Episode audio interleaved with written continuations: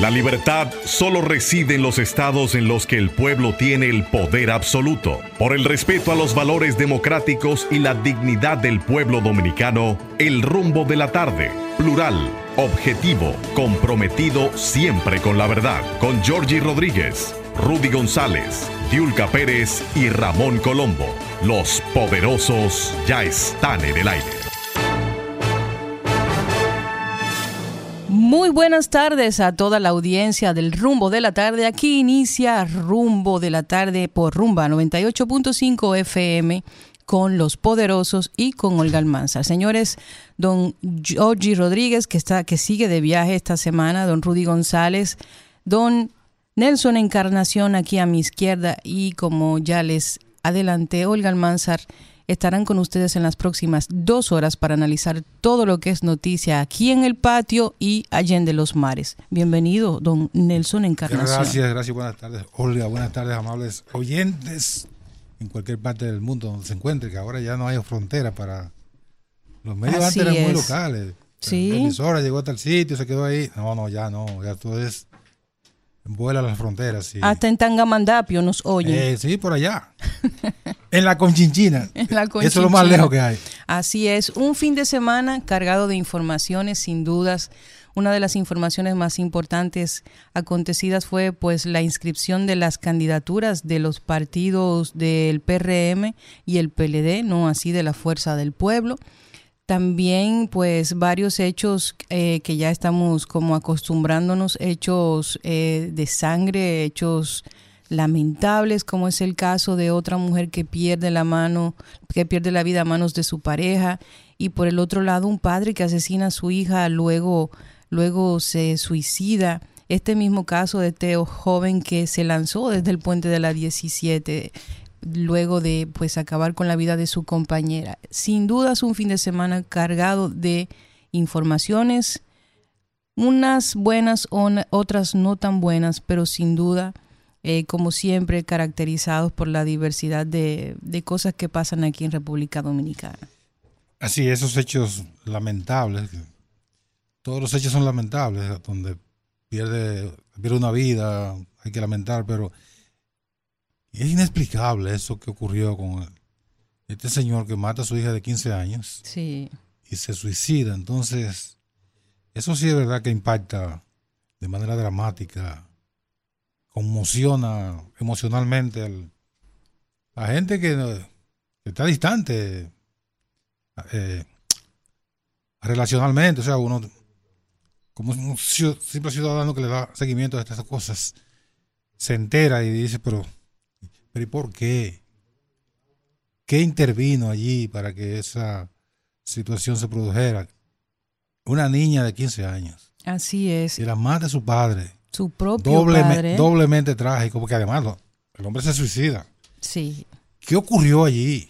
Hay muy pocas, muy pocas informaciones hasta el momento. La versión que se maneja, que puede ser preliminar y que no necesariamente sea la realidad, es que eh, habían, habían tenido inconvenientes padre e hija por un tema del comportamiento de la chica y que el señor también tenía pues una costumbre de tomar mucho, mucho alcohol y que probablemente se juntaron esas dos situaciones y dieron pues como resultado lo que sucedió en donde quizás el alcoholizado por un por un, tema de llamarle la atención ante alguna conducta pues eh, toma esta decisión. Es como dije, una versión preliminar. Sin embargo, todavía no se ha hecho una investigación formal para establecer cuál, cuál fue la razón de, este, de esta situación.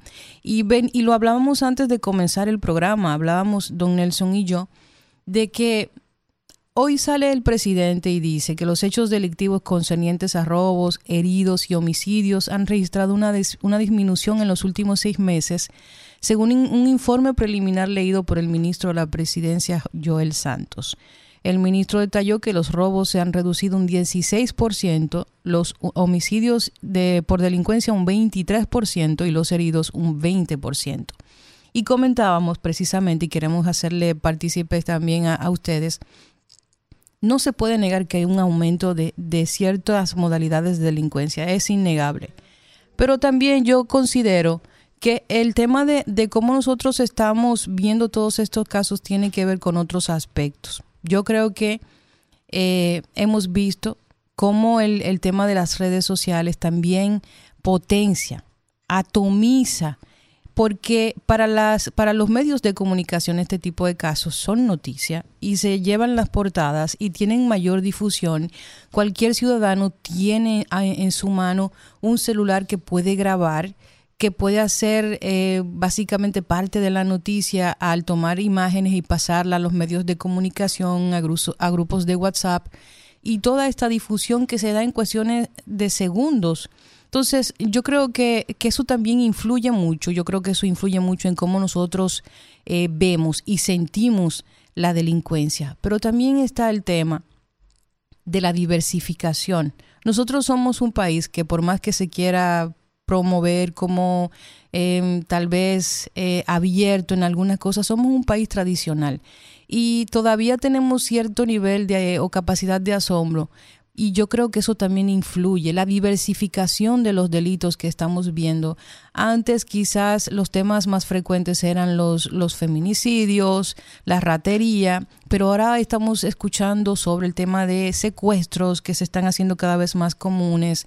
Estamos también escuchando acerca de modalidades que teníamos conocimiento de que existían, pero no sabíamos las intríngulis de cómo operaban, como este tema de las redes de microtráfico que se han estado, eh, que han estado saliendo a la luz a través de este de este operativo de Halcón 4. Entonces, yo creo que esa, esa constante explosión de información, esa constante y ese constante consumo de la gente de lo que es este tipo de información, que por el morbo, por la curiosidad, el simple hecho de que una cuenta de Instagram te ponga un brush, o sea, te difumine una imagen y te diga contenido sensible, hace inmediatamente que se detone una curiosidad natural en el ser humano y se vive en esa frecuencia todo el día por esta explosión que ha habido de información y yo creo que eso también influye, pero sin dudas el hecho de que no podemos desconocer de que efectivamente ha habido un aumento en la delincuencia es un hecho que está ahí y creo que también tiene que ver con que en periodos de crisis económica se manifiesta con mayor fuerza este tipo de fenómeno.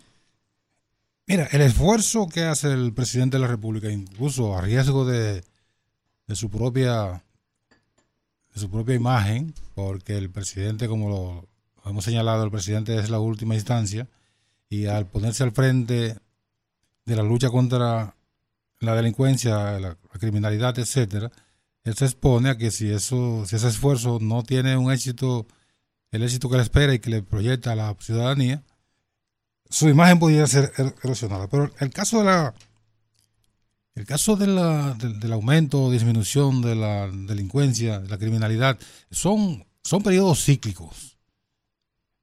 Ahí está asociado con alguna con algún estado eh, social, no, no individual, que hace que, que se produzcan mayores o, menores eh, hechos delictivos puede estar asociado a la, a la actividad económica.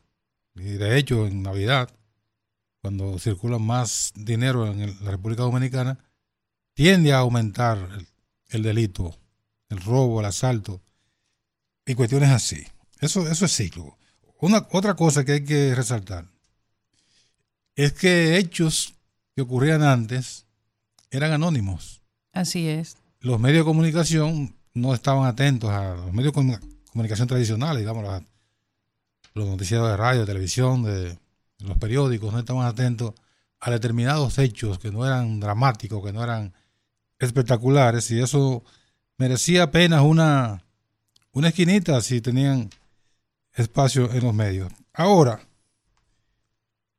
con lo que se pudiera llamar la explosión del ecosistema comunicacional, para llamarlo de alguna manera bonita. Muy bonita.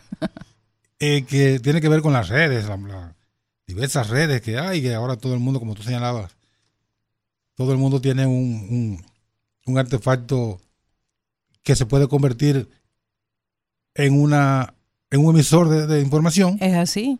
Es así, entonces eh, eso genera una una sensación de saturación. De, saturación de hechos delictivos que no son inventados esos hechos delictivos, porque oh, alguien no, no la, persona no inventa que, que, allí le quitaron la cartera a una señora o que les, le llevaron el celular a, a otra a una persona, etcétera. Esos son hechos reales. Ahora, esos hechos no califican para las mediciones que llevan a cabo los ¿cómo se llaman? Los, organismos. observatorios de delincuencia que sí le ponen atención a los homicidios, a los asaltos, a los robos agravados, a, cuestiones que son más dramáticas, no al robo de, una cartera que apenas tiene impacto en la persona que, lo afectó, no tiene un impacto social. Tiene un impacto para la persona que lo sufre. Un, impacto individual. Es un evento que eh, eh, incluso eh, a cierto punto llega a ser traumático. Y yo entiendo lo que usted establece, estoy de acuerdo hasta cierto punto de que probablemente lo que entra en las estadísticas que se llevan en, en torno al tema de la delincuencia, pues tal vez el tema del raterismo, y este tipo de modalidades de, de, crímenes más sencillos no tienen un alto impacto en el tema de las estadísticas, pero debería tenerla, porque ese es precisamente el tipo de delito que influye en la percepción que tiene la gente, porque es por lo general, como dice la publicidad boca en boca. Ah, que asaltaron a fulanito allí en la esquina. Entonces, percepción. eso genera una especie de irrigación en torno a a la, a la comunidad de ese individuo y eso genera realmente una sensación de que no hay seguridad. Debería tener un poquito más de, de atención de parte de las estadísticas y yo creo que, que lo hemos dicho aquí. Lo hemos dicho aquí de que si se hacen ese tipo de estadísticas, se, eh, incluso se puede focalizar mejor la inversión en seguridad ciudadana, porque se establece un modo suboperandi y se establece cuáles son las zonas de mayor nivel de inseguridad y se puede trabajar en base a eso. De hecho, las estadísticas que, se llevan, que llevan los organismos internacionales, que llevan los, los, observatorios de seguimiento a la, delincuencia a nivel, a nivel mundial, digamos a nivel de América Latina, son lo que tiene que ver con, las muertes, los homicidios por cada 100 mil habitantes. Esos son lo que llaman la atención. Y sobre eso es que se construyen las políticas de, de seguridad ciudadana. De, lucha contra la criminalidad.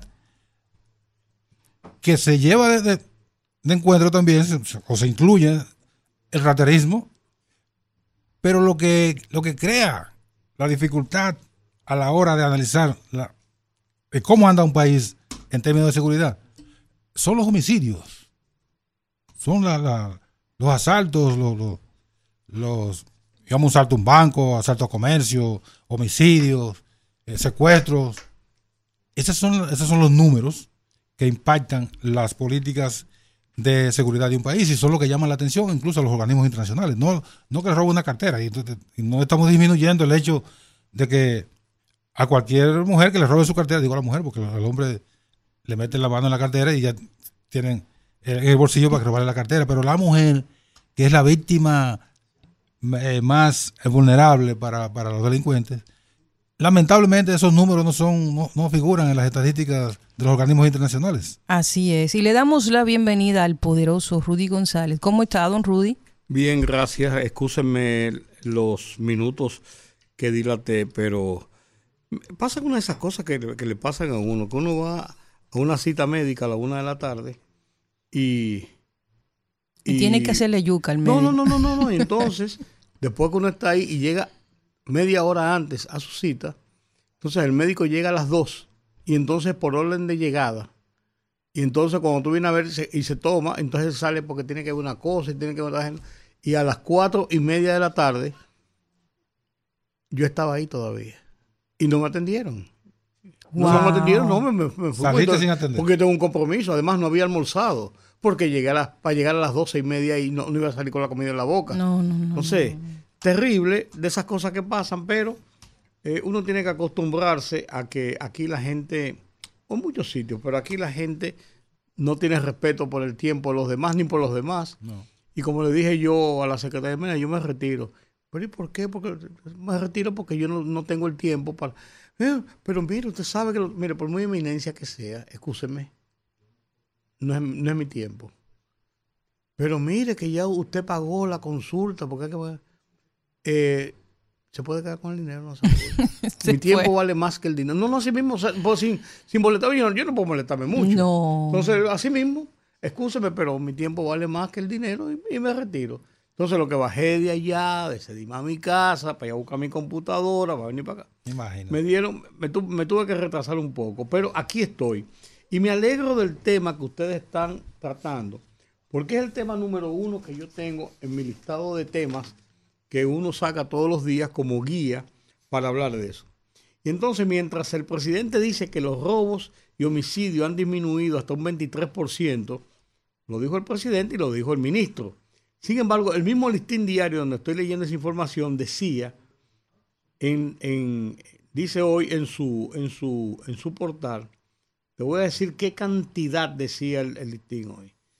Cuántas personas habían muerto, habían sido asesinados, habían muerto por forma violenta en la última semana. Entonces, 13 en una. en una- a 13 en una semana. Sí, Eh, sí. Son 13. Estaba buscando para decirlo exactamente 13 en una semana. Entonces, eh, es verdad lo que tú dices, Nelson, de que el- los estándares de medición hablan de, de un homicidio, de una muerte, de un asesinato por cada 100 mil personas.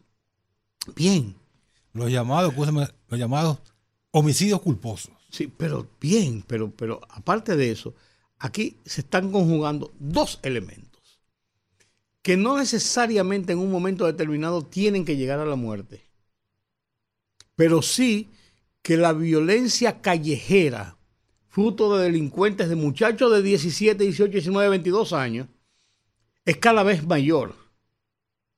Que por cualquier cosa entran a un colmado y le entran a tiro a todo el mundo para robar una cartera. Y desde que nos acordamos del caso de Vanessa, Sí. de Santiago, que le metieron un tiro por la espalda cuando iba entrando a su casa para robarle un celular. Aquello fue, marcó, yo diría, un antes y un después de esa delincuencia eh, mortífera, asesina. Entonces, es verdad también lo que tú dices, Olga, que las redes sociales son parte de, este, de esta situación.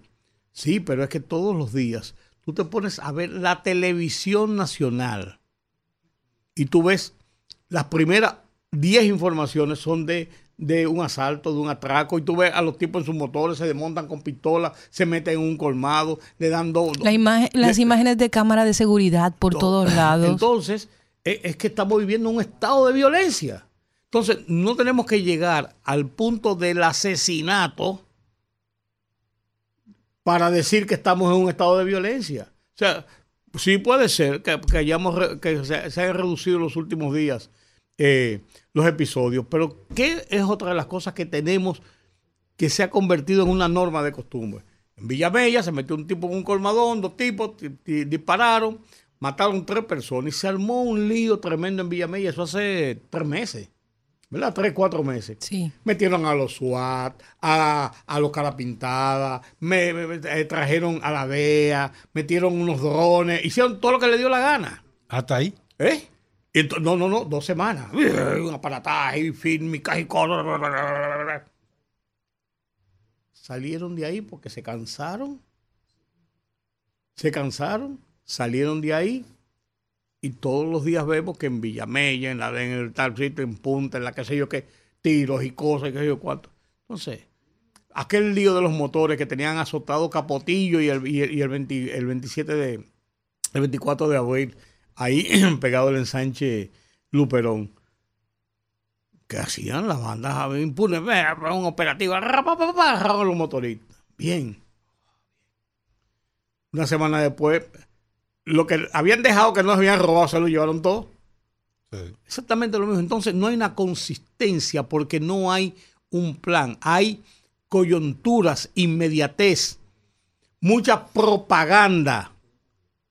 Entonces tú vas al salón tuyo, Olga, te sientas en el salón y oye a la señora que está al lado, mira, a, a fulanito mataron ahí en la, en la- en la esquina de mi casa un muchacho tan bueno para O lo asaltaron apenas. No, no, sí, sí, para robarle un celular. Le dieron dos maquinazos. Yo no sé si está muerto todavía. Entonces la otra que dice, ah, no, pues por mi casa fue peor.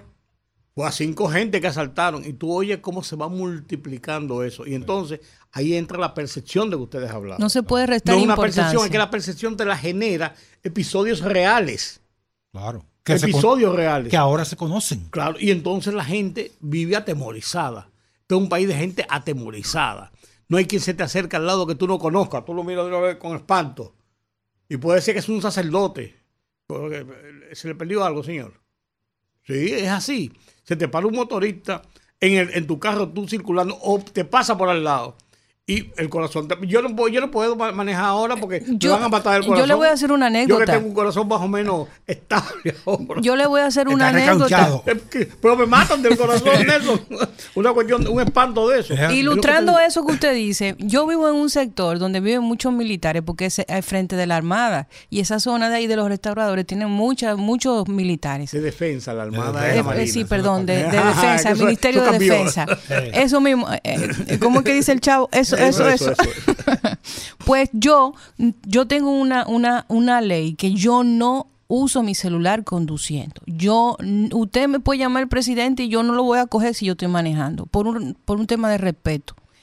Y cuando yo veo que me está llamando alguien que yo sé que es una llamada sumamente urgente, yo me detengo, me orillo En un lugar. en mi orillo, en un lugar claro, poblado. claro, y yo llamo porque yo sé, ¿verdad? Entonces yo voy en mi sector donde yo vivo, cerca de un parque que queda cerca muy cas- muy cerca de mi casa, yo voy casi llegando a casa y me llama alguien que yo sé que tenía que tomarle la llamada. Me orillo, me aparco y cojo la llamada. Y yo tenía ahí como tres o cuatro minutos y se me para una, una, un motor y con dos policías y me toca el cristal y me que baje el cristal porque al parecer como todas esas casas por ahí tienen eh, Cámara. tienen cámara mi, mi vehículo tiene los cristales tintados y yo me quedé ahí con la intermitente puesta pues ellos de una vez fueron yo no duré ahí cinco minutos no, no creo que llegó ni a tres minutos y fueron y me tocaron ¿por qué? porque los propios vecinos desde que ven un vehículo que se para y dura mucho rato en un sitio y no se va y ni se baja nadie, llaman. Entonces, lo que yo le comentaba, eh, don Rudy, también a don Nelson, que yo estoy convencida que tú no puedes establecer el hecho de los homicidios como la estadística máxima para, para tú eh, eh, tener una radiografía de cuál es la situación de la delincuencia. Pues Por que sí, decirlo, claro, completamente claro. de acuerdo. Pero lamentablemente es así. Es así, Sí. pero los números fríos no son la realidad. Las estadísticas sirven para una cosa, pero cuando uno va a la realidad, y le decía eso a don Nelson, a la audiencia también, que el gobierno no puede subestimar el poder que tiene ese delito, esa ratería, esos pequeños actos de te asalto, te quito la cartera, te robo el celular, porque precisamente son esos eventos los que van generando esa sensación de inseguridad en la gente. Entonces yo creo que minimizarlos a través de la estadística, porque las estadísticas, bien o mal, están ahí. Yo realmente soy de las que pienso que no creo mucho en estadísticas en Pero por eso República Dominicana, eso pero No es, que, no es que lo dude, que sea así, pero el, ahí está el pero. el pero es ese. Yo creo que no se le puede restar importancia. Yo creo que la presidencia, no solo la presidencia, los organismos que tienen que ver con la seguridad social, todo lo contrario, deben prestarle mucha atención a este tema del raterismo, porque a la larga, más allá de cuando una familia lamentablemente pierde un, un- un ser querido por, por la delincuencia, un asesinato, lo que es mínimo en relación al raterismo es eso. Lo que es el día a día del dominicano es el raterismo. Es yo te quito la cartera, te quito el celular. El que si voy a caminar por la mañana para hacer ejercicio, yo tengo que quitarme hasta un pincho que brille para que no, no corras el riesgo de que llegue un, un- un delincuente y te asalte. Entonces, yo creo que no se puede subestimar y todo lo contrario, debe establecerse una estrategia clara en relación a seguridad ciudadana para disminuir precisamente esa estadística que está relacionada con el raterismo. Miren, aunque, aunque la comparación parezca una exageración, pero ¿cuál es la. perdón, ¿cuál es. ¿Cuál es la virtud, entre comillas, que tiene el terrorismo? La violencia. La, vi- la violencia, no. Y el terror que crean en el Por eso ciudadano. genera ese terror por la violencia que genera. Entonces, cuando tú, eh, mira, mira, tú señalas un caso muy particular, tú no estás conduciendo, tú pudieras estar conduciendo, Sí, sí. pero ¿por qué no conduces? Porque eso te crea un estrés. Eso es lo que hace el terrorismo. Mm. Crear un estrés en la ciudad, en la ciudadanía, para que se recluya. Predispone. Y los delincuentes Apoyo, logran la reclusión de los, de los, de los ciudadanos por miedo a que lo asalte un motorista, que un, un delincuente le robe. No, si la Eso ciudad es la que es. está encerrada. Claro. La ciudad la que está encerrada. Claro. Claro. Está aterrorizada. Por, por temor. Por temor. Y yo te voy a decir una cosa. Yo quiero también ser justo. Uno entiende la situación del gobierno ante una avalancha que parece incontenible para ellos. Porque el gobierno está en una línea divisoria muy, muy peligrosa para el gobierno. Mira, en el gobierno de Salvador Jorge Blanco, antes de la poblada del 82, los policías, 84. del 84, los poli, en el 82 asumió él, los policías estaban aplicando mano dura porque había una orden de aplicar mano dura en la calle, para eso mismo, para bajar la cosa, y le daban para abajo cualquiera. Entonces, el civilista de Salvador Jorge Blanco, porque esa es una de sus, de sus características o de, su, de la venta de su personalidad, de que era un civilista, porque un abogado y muchas cosas. El civilista cogió y bajó una orden de que todo el que estuviera involucrado en una acción violenta en la calle, que la gente se quejara, a los policías lo trancaran, le pasaran un juicio interno y lo votaran de la policía. Una semana después, los policías veían el tío y volteaban la cara, eso no es conmigo. Yo no voy a perder mi, para perder mi faja, por, no, porque el coronel dijo, no, que baten a quien le dé la gana o que hagan lo que le dé la gana. Entonces, de un extremo se fue al otro. Entonces, ¿qué ha pasado con la violencia y la delincuencia? Los problemas económicos, y hay que entenderlo, la propia pandemia acelera esas situaciones entre esos ninis y entre personas que no tienen nada que hacer y el microtráfico. O sea, hay una serie de componentes que provoca ese auge de violencia delincuencial callejera barrial. Pero de ahí se va convirtiendo y va aumentando de categoría ante la imposibilidad de la autoridad de enfrentarla. Entonces la autoridad, por ejemplo, este gobierno lo que menos quisiera es salir a la calle a matar delincuentes. Claro. Fíjate que los otros días, cuando se le el, el- el- Se le el fue de la tema subió, en 8, 10, 12 días, se llevaron como 20 la policía en intercambio de disparos. Todo el que se le metía en el medio se lo llevaba. Vamos a bajar, espérate, vamos a bajar el tono, estamos en algunas elecciones, eh, eso no lo van a contabilizar. Los Aguántate ahí, ahí los viene, ahí viene el informe, no, ahí viene el informe del Departamento de Estado, Ah. lo- lo- los, eh, eh, ¿cómo se llaman? Los asesinatos extrajudiciales, pa, pa, pa, todo ese tipo de cosas. Entonces, el gobierno se ve atrapado en una situación de cómo actúa. Se ha topado también con un ministerio de Interior, que hay que decirlo, porque es el encargado de eso, que ha sido ineficaz en la estructuración, en la elaboración y ejecución de programas incluso barriales, ni siquiera a nivel nacional, porque se ha metido en los barrios mucha propaganda, muchas cosas, y hemos hecho esto, y Reactivo. una semana después funda otra vez los Reactivo. barrios. Claro. No, no, y funden los barrios otra vez porque no, porque no son programas consistentes.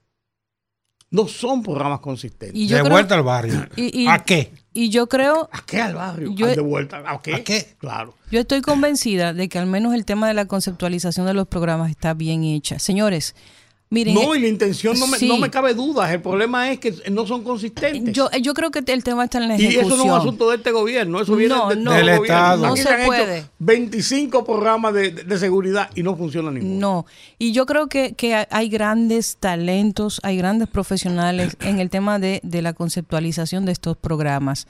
Pero yo también creo que hay que ser justos en ese sentido. Señores, tenemos muy buenos expertos ahí trabajando con la policía. Tenemos el caso de Daniel Pou, tenemos el caso de, de Carolina Ramírez, tenemos el caso del propio Eh, Sergio Tulio también. O sea, hemos tenido muchos profesionales de una, de una talla incuestionable que están trabajando ahí. Y la gente dice, no, pero que ustedes dijeron que iban a resolver el problema. Yo siempre he insistido en eso.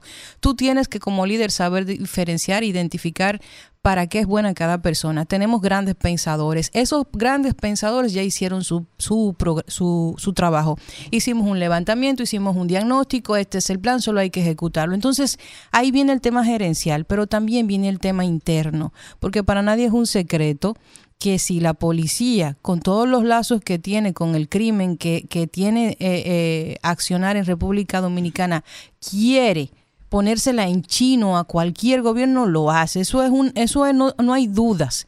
El hecho de que la policía se esté presionando para una reforma es simplemente con eso suficiente para que muchos grupos dentro de la misma policía saboteen y busquen todas las formas posibles de evitar que eso se dé. Pero también yo siento que hay una, un, un, factor de falta de gerencia en la implementación de programas efectivos. Y ahí estoy totalmente de acuerdo con lo que dice don Rudy, de que tenemos un Ministerio de Interior y Policía que le han buscado 500 asesores. Yo digo siempre que los asesores, un asesor es bueno porque te ayuda, pero dos o tres asesores son niñeras. Eso significa que tú no sabes hacer tu trabajo.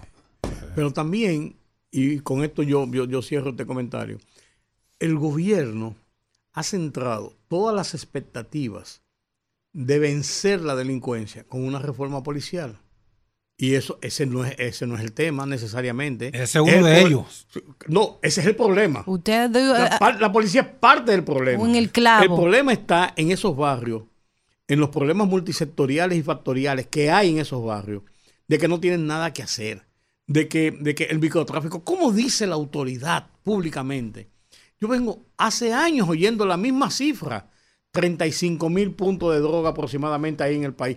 ¿Cómo es posible? Debería votar a que lo diga. Que acá, no, una autoridad. No, no, no, no, y meterlo donde están los narcos gigantes.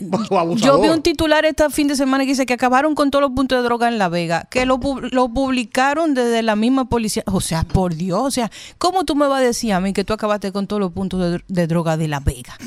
Vamos a ser serios. Sí, entonces, cuando tú concentras toda la atención. En un fin de semana. Claro, y en eso, de que, en eso de que, la, la reforma policial necesaria por demás, que están haciendo el trabajo, yo creo que muy lento, porque la, la, la situación amerita más celeridad.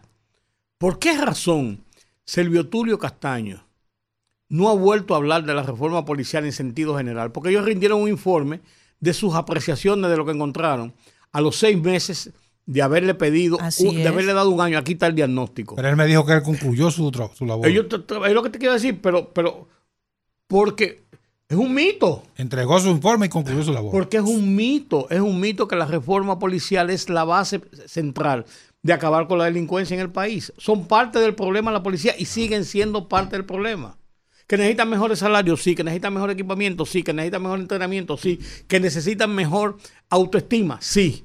Pero mientras la policía no sea un órgano que concite el respeto, que concite la confianza, que concite el favor de la gente, vamos a, tener, vamos a seguir teniendo esa Policía Nacional. Claro. Y el problema creciendo. Pues y la gente desesperada. Pues claro. y no se pueden. Ahorita comienzan a inventar y que lo Bukele. Sí, porque la gente anda buscando entonces un, aventurero. No, no, no, te persines. Eh, eh, bueno, oremos al Señor. Porque aquí, aquí, como en muchos sitios, nos vamos de un extremo al otro. Sí, sí. Pero esa es la plataforma de Ramfi. Vean los spots publicitarios de Ramfi para que ustedes vean qué es lo que él está explotando. La ignorancia. Eh, no, y la deficiencia de y la deficiencia de la ejecución de la democracia. Mano dura. Y él, viene de, la mano dura. Él sabe por qué lo dice. Ay, vamos a la pausa. Nos vamos a meter en otra cosa. Bueno, aquí estamos y aquí seguimos. Sí, señor. Y no nos vamos. Mira, el fin de semana estuvo preñado de mucha actividad política, como era de esperar.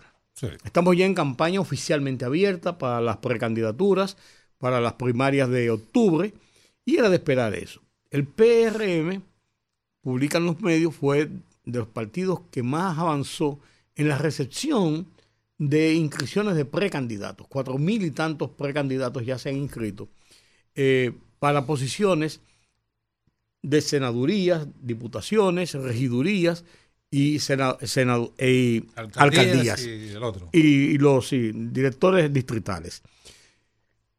¿Qué de importancia tiene eso? que en el transcurso de esta inscripción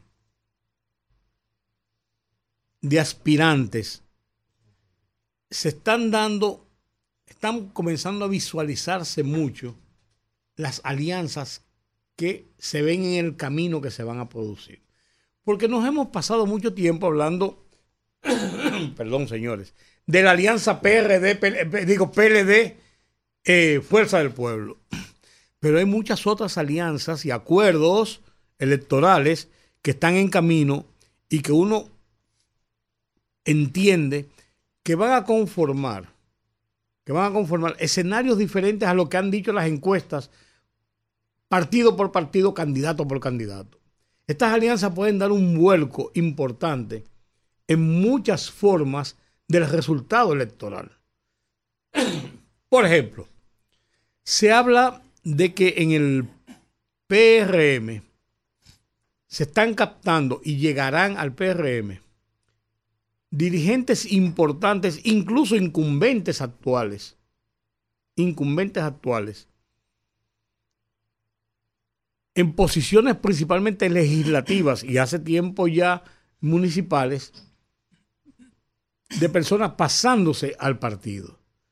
Y son personas que andan buscando su, una reelección, una posibilidad de continuar, claramente, y entonces, lógicamente, con la oposición no tienen esas seguridades o esas garantías en algunos puntos, y entonces dice, con el partido de gobierno, si me dan la candidatura, yo puedo continuar. Ahí hay, ahí hay, eso, eso, eso no es transfugismo pura y simplemente como lo que establece la ley, que es el transfugismo, de tú pasarte de un partido a otro cuando tú pierdes eh, tu nominación, en el caso específico de lo que establece la ley de partidos. Pero es transfugismo. Es transfugismo. Pero ese es un, transfugismo de, de, supervivencia o de sobrevivencia. Está bien, pero lo es. Lo que te quiero decir con eso es que esto puede dar un escenario muy diferente al que se ha, ha estado planteando en los partidos. Si esto sigue como va, el posicionamiento del PRM como partido mayoritario puede ser muy superior al que están reflejando las encuestas. Nelson. Eso es tan así, Rudy. Voy a, complementar y le voy a reforzar tu comentario muy atinado. Y lo cogemos en, el, en el eh, escenario del año 2020. Y nos remontamos a la alianza que encabezó el PLD con Gonzalo Castillo como candidato presidencial. Esa alianza significó unos nueve partidos, de los cuales, a día de hoy, casi todos ya están apalabreados con el Partido Revolucionario Moderno y la... Se habla de 18 partidos. Y la candidatura. Pues, hay, eso no, es una exageración. Bueno, y, movimientos. Nada, es Bueno, porque el movimiento renovador de Montecristi. No, pero el movimiento. Bueno, por la, movimiento municipal Montecristi. Cero, cero votos. De acuerdo, ese boletín.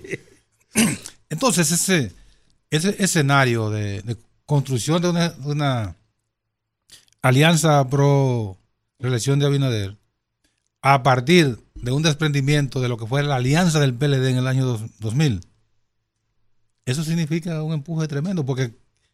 Es lo que te digo. Cojan, hagan la, investigación muy sencilla, vayan al boletín presidencial de la Junta Central Electoral del año 2020 y verán cuánto le aportaron esos partidos a la candidatura de Gonzalo Castillo. Que no lo va a tener el PLD y su candidato Abel Martínez. Y, sí lo va a tener el, el candidato Luis Abinader. Así es, así es. Pero mira, mira, eh, ese es sintomático. Por ejemplo, Iván Silva se va del PRM y se acomoda en el PRD, en su partido original, que es el PRD, el siempre fue PRDista. Y uno dice, pero ¿cómo es que tú sales de estar en el partido de gobierno para irte a un partido de oposición, incluso no de los mayoritarios, pero sí dentro de los cinco, dentro de los cuatro que son mayorías, él está ahí, pero no de los grandes partidos. Pero es el hecho de que la situación de él como aspirante a repetir se alejó cada vez más. Claro. Eh, al, al verse que no va a ser candidato a repetir, está buscando acomodarse en una fuerza con el PRD, que es su partido original, pero que el PRD está en una alianza abierta con la fuerza del pueblo. Y entiende, una fuerza que no es fuerza. Está bien, entiende que por ahí él puede tener mejores posibilidades que la que no va a tener en el PRM. Entonces, se van a ver cosas como esa. Ahora, díganme ustedes, ¿qué pasó con el caso de Alfredo Pacheco? Digo, yo tengo mi lectura, claro, porque Alfredo Pacheco dijo tajantemente en una declaración y lo repitió, mi labor política como legislador termina en este periodo. Yo no vuelvo a ser candidato a legislador. Yo ya agoté mi periodo, tantos años, no sé cuánto, presidente dos veces la Cámara. Yo agoté mi periodo. Yo, incluso cuando se habló, le preguntaron. Ah, pues tú no me viste una parte de la película. No, bueno. La pues, segunda parte tú no la viste. No, cuando le dijeron a él, incluso le preguntaron, Y si fuera senador, no es mi labor legislativa. O sea, porque él tiene su visión desde hace muchos años en la alcaldía del distrito. Fue dos veces candidato a la alcaldía del distrito que la perdió frente a Roberto Salcedo, que tenía un, un posicionamiento muy cómodo. Bien, y cuando el PRM pudo hacerlo en el 2016, se fue con David, David Collado en una acción que sorprendió a todo el mundo, una candidatura de 42 días y mucha papeleta. Eh, no, y, Y mucha papeleta. y bajada de línea. Y, no, claro. Y además de eso, una situación interna del propio PLD que le puso, eh, le jaló la alfombra a bajaron. Daniel Medina son, los especialistas en bajar línea. Claro. Entonces, repite ese partido en el 2020 con una gestión ponderada de eh, Carolina Mejía. No una super una cosa, pero una, una gestión buena, aceptable, buena. Está bien valorado. Bien, y bien valorada. Y ella como alcaldesa, en lo personal, bien valorada. Yo te decía que, tú no, no, no viste la segunda parte de la película de Pacheco, porque después que él dijo esa, ese tráiler, acomodó la película y dijo, en dos partes, siguiente, yo soy un soldado del partido. Ah, bueno, sí, Uno. eso se lo dicen todos. Segundo, yo decidí que yo creo que le soy más útil al partido desde el Congreso Nacional. Ay, se dio cuenta ahora. Y se, y se quedó como diputado, donde en el caso de Pacheco es casi un nombramiento. No, no, sí, sí. Porque Pacheco es en la 3, No, en la 2, en la 2. No, en la 2, en la 2 es Cristo Rey. Es que él. esa es la 2. Sí, sí, que Cristo Rey. No, no, Pacheco es un Sí, líder. sí, la dos, Rey. esa es la dos. Y Digna también, porque Digna También. cuando se- la vez que se lanzó, se lanzó ganó. No, ganó, no, ganó Pacheco- el- no, no, él, él es un líder ahí. Es así. Prefirió al- algo seguro. Para donde yo quiero llegar con ese, con ese interrogante inicial del caso Pacheco, me da la impresión, me da la impresión de que el PRM está forzando repetir con sus actuales para evitar lanzarse a una aventura y no perder la plaza Como con Faride también. que podía hacer. Pero mira, pero mira, pero mira, uno no sabe porque ellos pueden hacer una, una, una, una- un, un paquete. Porque está sonando lo de la alianza con, con- Guillermo con- pero por el pero alguien me comentó, alguien me comentó, alguien me, alguien me comentó que de la gente de él, eh, gente cerca. ¿Tú crees que Guillermo quiere ser senador? Punto. Alguien me lo comentó, yo dije, yo me dije para mis adentro, ¿y por qué no? ¿Por qué? ¿Tú me entiendes? Pero quizás el ego de ser candidato presidencial y bajar a senador es. Recuer- recuerda que el jueves o el, el miércoles o el jueves, cuando analizamos ese asunto, yo dije, no le veo perfil de candidato senatorial a Guillermo Moreno. Salvo que sea un paquete, que doña Aura vaya realmente a la Cámara de Cuentas, que dos o tres de su gente vayan a otras posiciones, salvo que sea un Pero ¿a cuál- paquete. ¿A cuál Cámara de Cuentas? Bueno, esta la van a quitar. Esta pu- puede ser ¿Y que la cuál quiten. voto? No, vamos a suponer que, que no. Vamos a suponer que no la quiten, le queda un año. Sí, eso sí. Esto sí le queda un año. Y del año que- dentro de un año, las elecciones son el año que viene. Señores, Olvídate. Aquí la gente no Le que- le renuncia en un este año. país. Y ¿eh? óyete, y eso, vamos a suponer que no lo quitan ahora. Eso no repiten. No. Oye, porque- olvídate que no repiten. No, porque la gente que llega a un cargo público pierde la vergüenza inmediatamente. Yo creo entonces, que sí. entonces, lo que te quiero decir con eso es que se está, y ahí viene, ahí viene el paquete de que estoy hablando, que se está conformando una serie de acciones eh, electorales que van a sorprender quizás a muchos de nosotros que vemos, hemos visto tanta agua pasar por debajo de los puentes, Nelson, en estas elecciones. Cosas que a lo mejor no estaban previstas para las otras cosas, como que se caían de la mata. Y me da la impresión de que esto, bueno, aquí hay un, aquí hay un, aquí hay un, un- un profesor que puede, que puede eh, sacarnos de las dudas. Lo que pasa que, lo que pasa que él, bueno, él va a hablar de, de- de su, vino con una cosa morada. ¿Tú me entiendes? Pero, ni modo.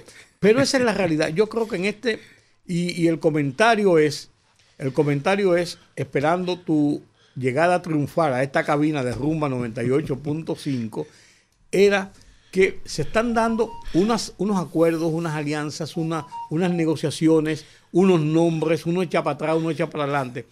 Unos cruces. A uno le da la impresión de que en, estas, en este proceso electoral que se avecina van a haber muchas sorpresas por encima de lo que tipifica, eh, ha, sido tipificado por las encuestas que hemos visto hasta este momento, que lo, lo planteaban todo lineal, el partido tal, el candidato tal, la posición es tal, da la impresión de que van a haber muchas sorpresas que pueden cambiar ese escenario. Melanio Paredes. ¿Usted sabe de eso? Gracias profesor? por la invitación. ¿Usted y sabe de eso, profesor? Y los buenos amigos eh, con los que vamos a compartir, efectivamente. Eh, bueno, ya comenzamos por un caso, el senador de Romana. Y- entonces un gobierno de cazador ha pasado a ser cazado. Porque la ofensiva que había era de cooptación de dirigentes, alcaldes, eh, funcionarios de la oposición. Bueno, de buenas a primeras nos encontramos con que un senador actual, activo, deja su parcela y el gobierno Y duro, que no y se va que no es senador callado, ¿no? y se va a su antigua madriguera. Yo pienso que lo que, se, lo que está ocurriendo en política eh, no es bueno en los últimos tiempos. Esta horizontalización de las ideologías y de que tú te pasas de una parcela a otra y no pasa nada. ¿Mm?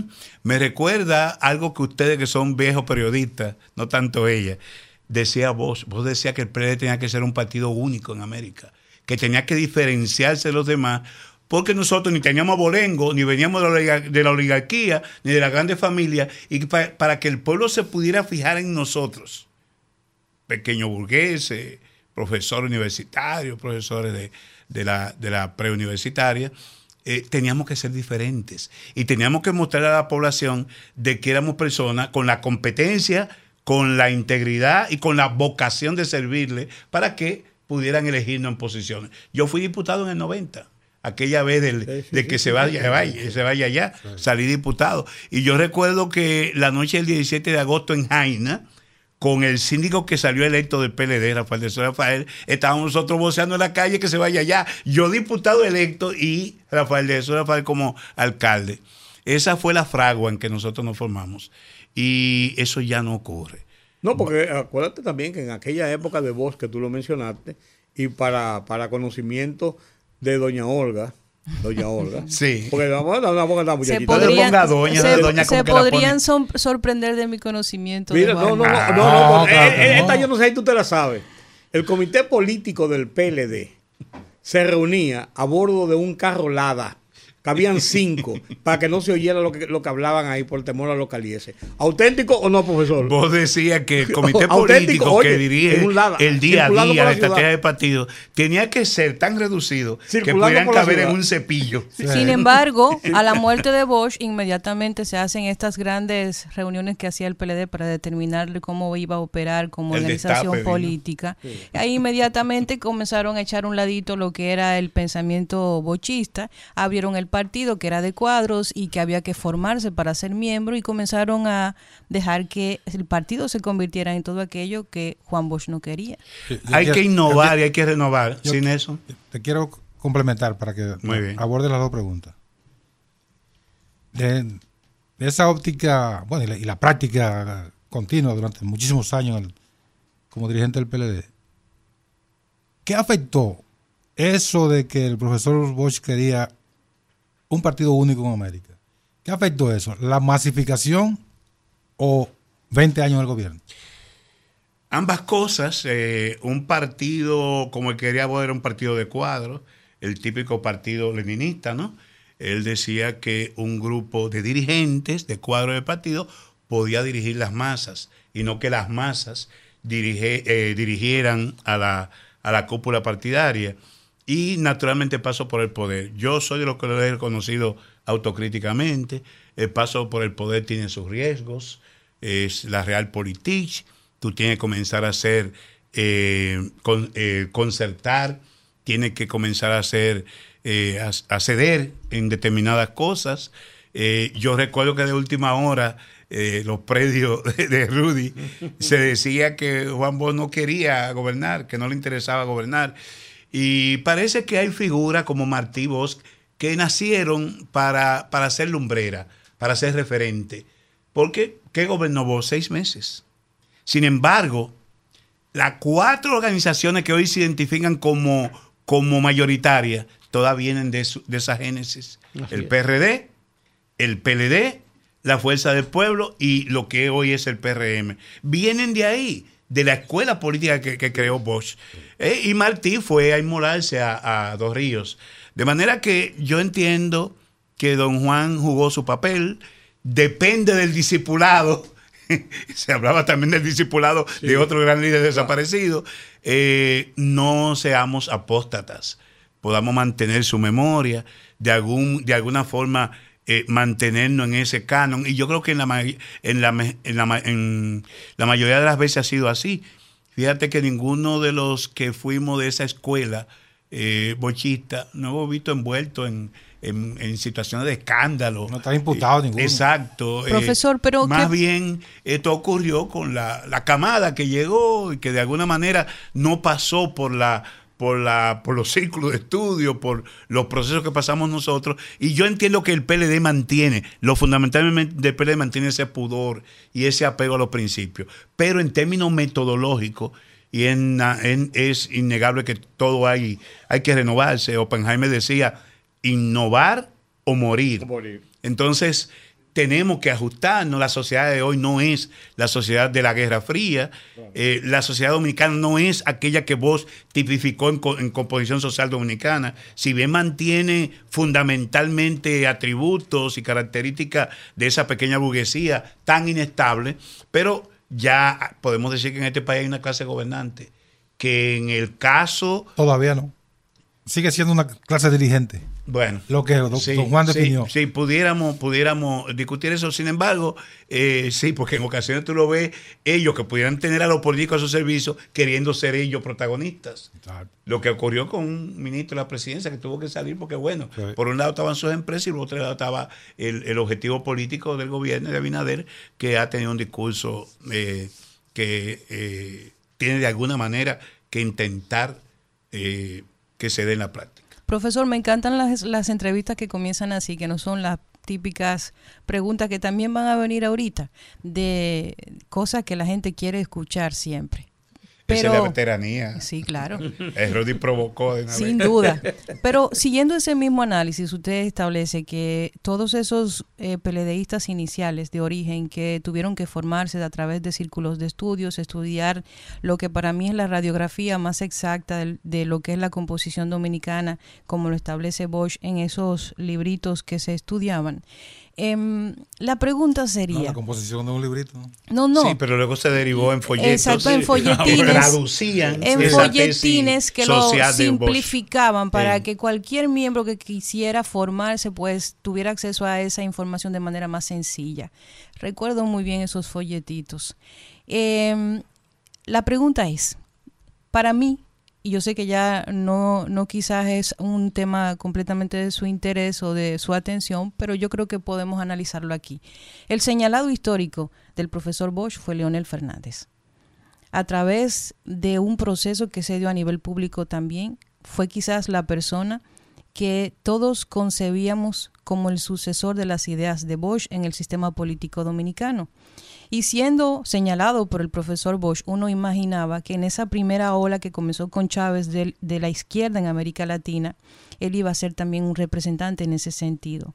Luego viene esta segunda ola también de, de lo que yo llamo pseudoizquierda, porque izquierda no creo que sea, y vemos cómo la figura histórica de Leonel se vincula más al pragmatismo de Balaguer que a lo que son los fundamentos ideológicos bochistas. Y precisamente esa, esa polarización entre un estratega político como Danilo Medina y una persona del calibre intelectual de, el del, de Leonel Fernández crea esta ruptura a lo interno cuando la política pasa a ser personal. Entonces, ¿qué, pasa, qué piensa usted sobre ese proceso? Veo que es una pregunta fundamentada, bien fundamentada. ahí. Cuando yo dije de las transacciones, los riesgos de paso por el poder, la realpolitik, yo pienso que todo eso de alguna manera afectó a ese liderazgo del Partido de la Liberación Dominicana. Lo cierto es eso. Yo recuerdo en ese primer periodo del presidente Fernández, quien me distinguió con seis decretos distintos, que en un equipo que teníamos de, comunicación estratégica que se tenía todos los lunes, hacíamos reflexiones como esa, eh, en el sentido de que la realidad en el poder te impone otras cosas. Y recuerdo que él decía, en, en infidencia con nosotros, que él tenía una persona que le contaba qué hacía el doctor Balaguer desde que se levantaba hasta que se acostaba, qué tipo de literatura eh, eh, tenía, cuáles eran los funcionarios fundamentales para el día a día en la labor gubernamental. Fíjate cómo una persona que no había sido ni siquiera abogado del Estado, que llega de ser un profesor universitario a la presidencia de la República, y yo entiendo que lo hizo con mucha dignidad y que, y que puso al país, innegablemente Leonel es un intelectual de fuste y es hoy uno de los expresidentes de más prestigio en América Latina y en el mundo. Pero fíjate cómo él se, se encargó de, de ver, de, de, estudiar, de analizar la estructura de poder. Los detalles. En función de una persona. ¿Quién? Quien había sido arquetipo de gobernante. Porque se dice que el arquetipo de, gobernante es el que llega al poder y se puede mantener. Claro. E innegablemente Balaguer competía con Buenaventura Báez y nuestros, nuestros eh, dictadores duros o blandos del siglo pasado. Los ilustrados. Eh, exactamente. Entonces, entonces yo pienso que efectivamente que la práctica, eh, esa realidad del poder, eh, llevó a ese liderazgo no solamente a Leonel, también a Danilo, a un pragmatismo que lo acercaba más al estilo de gobernar de, de Balaguer que a, al estilo que nosotros preconizamos desde la oposición. Ahora, sin embargo, debo decir también en reconocimiento que no se abandonaron principios cardinales, como ese internacionalismo que preconizó Juan Bosch. Eh, Leonel Fernández estableció relaciones con Cuba, aún con la situación de bloqueo y, y, las, uh, las presiones del gran imperio. No solamente estableció relaciones diplomáticas, vino al país. Primera vez vino Fidel Castro al país y Danilo Medina estableció relaciones diplomáticas con China, que muchos, muchos le piensan que la llamada, famosa llamada Pompeo tiene que ver con esa actitud que, que el giro. Con esa factura pendiente. Que, ajá, que hizo Danilo Medina y que finalmente nos salvó en la pandemia. Sí. Porque la colaboración del gobierno chino eh, con el tema de las vacunas, aunque algunos dicen el suerito chino, pero innegablemente que fue sí. Cuando de allí no estaban ofreciendo en venta vacunas que luego llegaron hasta para votar, los chinos no ofrecieron esa contribución. Entonces yo pienso que efectivamente hay una realidad que ha afectado. ¿Qué pienso yo? ¿Dónde fallamos? Que esos gobiernos, tanto del presidente Fernández como de Danilo, coparon al partido y el partido no pudo seguir desarrollándose con la independencia que debía ser. Yo he escuchado un comentario en uno de los programas de la mañana que cuando el secretario de Estado fue a China ahora, primero se reunió con el secretario general del partido y luego con el canciller. Porque efectivamente el tipo de gobierno que nosotros de alguna manera preconizamos, no era socialista, pero progresista, tenía que tener al partido como filtro. Por ejemplo, qué medida no se discutió en el PLD y que todos de una forma u otra nos abrazamos porque la impuso la realidad, la privatización, la privatización de las empresas. Vos fue opuesto a eso. Y todos recuerdan todo lo que vos decías sobre la Rosario, sobre los ingenios azucareros, la necesidad de diversificar la producción para que en lugar de exportar cacao, pudiéramos exportar Mickey, Mickey Way. En vez de exportar oro, o en vez de exportar prendas. prendas. Valor y sobre todo con este turismo que ahora vemos, sí. que pudiéramos tener un mercado artesanal de primera con piezas de oro, que pudieras, eh, digamos, asimilar nuestra tradición taína o precolombina. Pero bueno, eh, eso fue lo que trajo el barco. Y yo hoy lo puedo confesar autocríticamente. Ciertamente el poder cambió en alguna medida el perfil del de partido y sus gobiernos. Correctísimo. El año, en, en algún momento el profesor Bosch generó críticas cuando opinó que desde el punto de vista de la, del pragmatismo político, Trujillo fue un gobernante, porque el buen gobernante es el que se mantiene en el poder. Eso se le criticó a esa. Se lo criticó, pero él lo, él lo, eh, sí, él lo, lo desarrolló la tesis, así la, es, la opinión. Así es, así. Entonces, partiendo de esa, de ese, esa visión del profesor Bosch,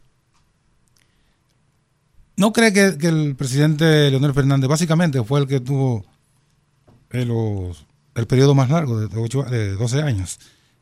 ¿No cree que ese pragmatismo viene de ahí, de la necesidad de mantenerse en el poder y eso de, ceder a, los sectores, en vez de mantenerse en una izquierda eh, al estilo de los grandes de la izquierda no leninista ni marxista de América Latina, sino una izquierda, una izquierda eh, propia de la región?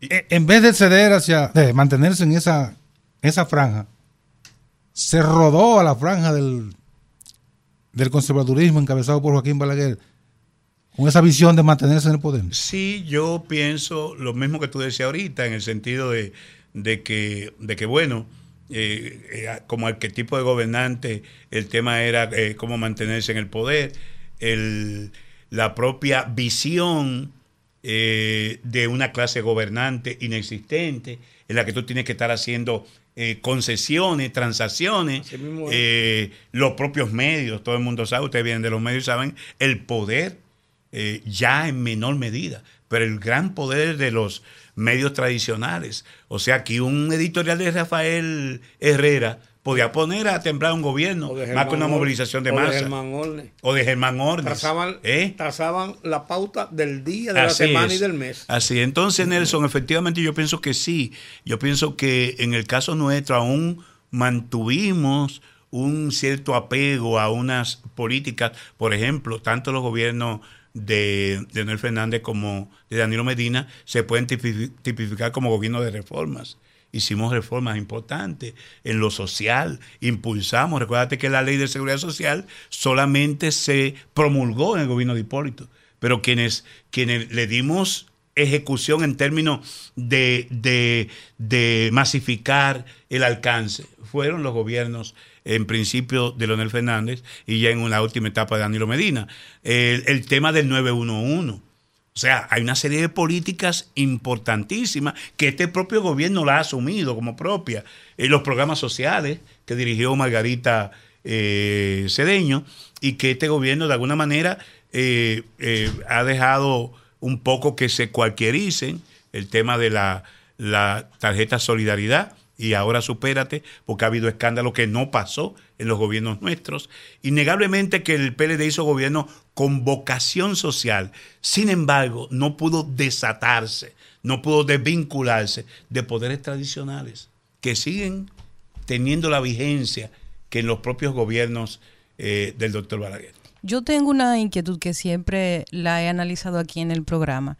Yo siento que cada cierto tiempo las fuerzas políticas se reorganizan. En República Dominicana hay un fenómeno constante que si uno se detiene históricamente se puede visualizar en todas las organizaciones políticas. Una vez muere Balaguer, se lleva el Partido Reformista a la tumba e inmediatamente se convierte en fracciones que es, es asumido por diferentes partidos. Pasa exactamente lo mismo con el PRD, Peña muere, inmediatamente se desarticula y nace también de ahí el PRM, otra fuerza política completamente diferente. Yo siento que estamos ante un evento muy importante que está influenciado por varias cosas. El PLD está en un momento en donde yo siento que producto de decisiones como establecía ahorita personales, donde ya la política pasó de ser un tema de estrategias por este conflicto interno que se dio entre Leonel y Danilo, se tomaron malas decisiones con los candidatos en el caso de Gonzalo Castillo, que a todas luces no era un político, sino una especie de, de presidente que podría tal vez ser más eh, manejable para el verdadero líder que es Danilo Medina. Y ahora se toma en consideración un candidato que en mi opinión muy particular no tiene el carisma que se necesita para representar a un partido que está en un proceso precisamente de reorganización y que está ante el hecho de que muchos de sus líderes políticos, como usted establecía desde el inicio, se practican este transfugismo, se van a otros partidos también sé que vienen de otros partidos al PLD, pero en este caso estoy dedicándole mi pregunta al PLD. Están pasando por este proceso de fuga de, líderes. Están pasando por una decisión de un, de un candidato que a mi entender no tiene un discurso claro articulado, no tiene una propuesta clara en relación a cuál es su plataforma y que carece del carisma político ante dos líderes, Leonel Fernández, un lobo eh, de siete mares, como dicen por ahí, y un, y un eh, Abinader que si bien quizás no está en su mayor pico, pues tiene un porcentaje bastante considerable y se podría establecer que es el favorito en las mediciones actuales. Entonces, ¿cómo visualiza el PLD esta, esta próxima elección? Teniendo en consideración el candidato que tienen, el proceso al que se encuentran en el que se encuentran, por ejemplo, de reestructuración de las fuerzas internas del partido y el tema de los señalamientos de corrupción que se han, eh, que han tenido un efecto indudable en la imagen pública del PLD. Vos murió en el 2001, estaba en el 2023, el PLD sobrevivió a vos.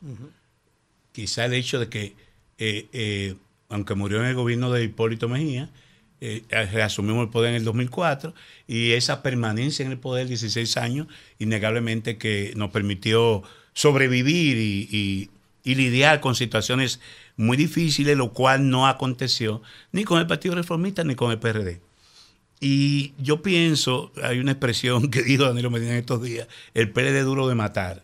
O sea, innegablemente que el partido se ha visto sometido a un asedio eh, eh, con con un, perfil de persecución política en algunos, en algunos casos, en otros justamente por errores, cometimos errores, hay que reconocerlo. Soy el primero en hacerlo y el partido de alguna forma lo ha dicho cuando ha señalado, no, bueno, nosotros no podemos declarar eh, ni defender la inocencia de nadie. Cada quien debe defenderse en los tribunales porque las culpas son propias son ajenas. El partido no le dice a nadie, eh, a esto no, no hay unos parámetros eh, que debemos observar y entonces cada quien debe cargar con sus culpas. Y lo que hemos dicho en todos estos procesos es que se respete el debido proceso. Para evitar el low ese, para evitar de que eh, sea víctima y que entonces se quiera exacerbar la, la penalización de inconductas o actos de peculado, cuando uno sabe que ya este propio gobierno acumula una gran carga de impunidad. Que yo he insistido siempre en que peor que la corrupción es la impunidad, porque la corrupción no penalizada, no perseguida, lo que hace que sirve de estímulo a que y se convierte en cultura, eh, no solamente para los actores sociales y políticos, porque yo pienso que aquí, aquí también hay mucha corrupción empresarial. Pero bueno, el partido pudo pudo superar esa tormenta porque mantuvimos una agenda. Desde el 8 de agosto que se reunió el antiguo comité político para definir los bufetes directivos del Senado y de la Cámara de Diputados, ahí decidimos que se iba a convocar nuestro noveno Congreso. Un Congreso de renovación que no se hacía desde el principio del siglo. El PLD en ese Congreso se renovó desde sus cimientos hasta, la cúpula. ¿Hizo una autocrítica de su gestión de gobierno? Internamente sí internamente sí, porque este país no está preparado para pedir perdón y que no te, no te hagan tus adversarios y te unan con tus mismos argumentos. Nosotros hicimos, había de los 13, 14 puntos del Congreso, había uno que era evaluación autocrítica de nuestro paso por el gobierno y de la pérdida de poder. Y ahí, ahí se dijo de todo. ¿Y qué afloró ahí? No, por Dios. O sea, ¿qué es lo que yo entiendo correcto que debimos y tenemos que hacer es tomar esos elementos que fueron identificados por las propias estructuras del partido y corregir sobre la marcha esos errores y evitar que se repitan esos errores. Y yo pienso que estamos en un buen momento. Eh, por ejemplo, yo, yo fui parte de ese proceso de reorganización y nosotros logramos registrar entre el 2021 y, y finales del 2022 500 mil nuevos miembros. Albricias, eh, la mayoría entre 18 y 35 años, que es un punto fundamental porque se ¿Cuántos fueron? 500 mil, 505 mil nuevos miembros. ¿En, la ¿En la franja de mayor votación? En la franja de mayor votación. El 67% de los votantes del 24 están entre 0 y 40 años, entre 18 y 40 años. Entonces, eh, innegablemente que nosotros pudimos renovar todas nuestras estructuras. Es el único partido que hoy te puedo decir que tiene sus estructuras aceitadas en todo el territorio nacional. No pudimos hacerlo en el exterior, donde yo estoy ahora de enlace en los Estados Unidos, eh, siguiéndole la, el camino que tuvo Nelson un tiempo, eh, pero estamos organizados en todo el país y estamos ya conformando los equipos de campaña en el exterior. Pero aquí tenemos el partido aceitado. Por eso el éxito de, de la, de la inscripción de candidatos. O sea, Nosotros completamos, mañana hay una rueda de prensa para Ese informar el la cantidad. ese es el folleto de los candidatos. Este, no, este es el reglamento Ah, el del reglamento. proceso de elección, de todos los niveles, de nivel municipal, congresual y presidencial. Entonces, se inscribieron más de 4 mil aspirantes. Lo vi ahí, 4 Eh, entonces, eso te indica. Y, y no inscripción en frío. Fíjate que ayer la inscripción de candidatura en algunos municipios fue con, con una cohorte de seguidores. Entonces, eso te dice que el PLD, a pesar de todo eso, sigue vivo, sigue, sigue vigente y difícilmente pasemos lo que aconteció con otras organizaciones, porque el PLD eh, tiene escuela. O sea, nosotros tenemos unos métodos de trabajo, tenemos un estatuto, nadie se mete con eso. Nuestros procesos son, son metódicos, son normados y, y eso innegablemente nos da una fortaleza, además de un legado material e institucional que está ahí. O sea, porque es verdad que cometimos errores eh, y, y como dice la frase, el sol que nos alumbra también tiene sus, sus sombras, pero hay un legado material e institucional que está ahí vigente. Todas estas leyes que se ha hablado ahora de, reform, de, de, de reformularla, eh, fueron hechura. La primera generación de reforma comenzó en el 94, eh, con Balaguer, 90-94, 90, ese periodo. Pero el PLD tenía 44 diputados, yo era diputado. El código tributario, el código de trabajo, la reforma tributaria, la ley de seguridad social, se discutieron ya el PLD con una importante fracción parlamentaria. Y luego nuestros gobiernos vinieron a ejecutar muchas de esas iniciativas eh, de políticas públicas y de leyes. De manera que ese legado del PLD, la escuela que constituimos como tal y ese esfuerzo de renovación que hicimos ahora nos va a permitir larga vida. ¿A Eh, usted ayudó? El candidato, para terminar ahí, el candidato. Ah, bueno, sí, sí. Naturalmente, Abel Martínez es el menos conocido de los tres, tú has dicho. Eh, Leonel Fernández, tres veces presidente, un encantador.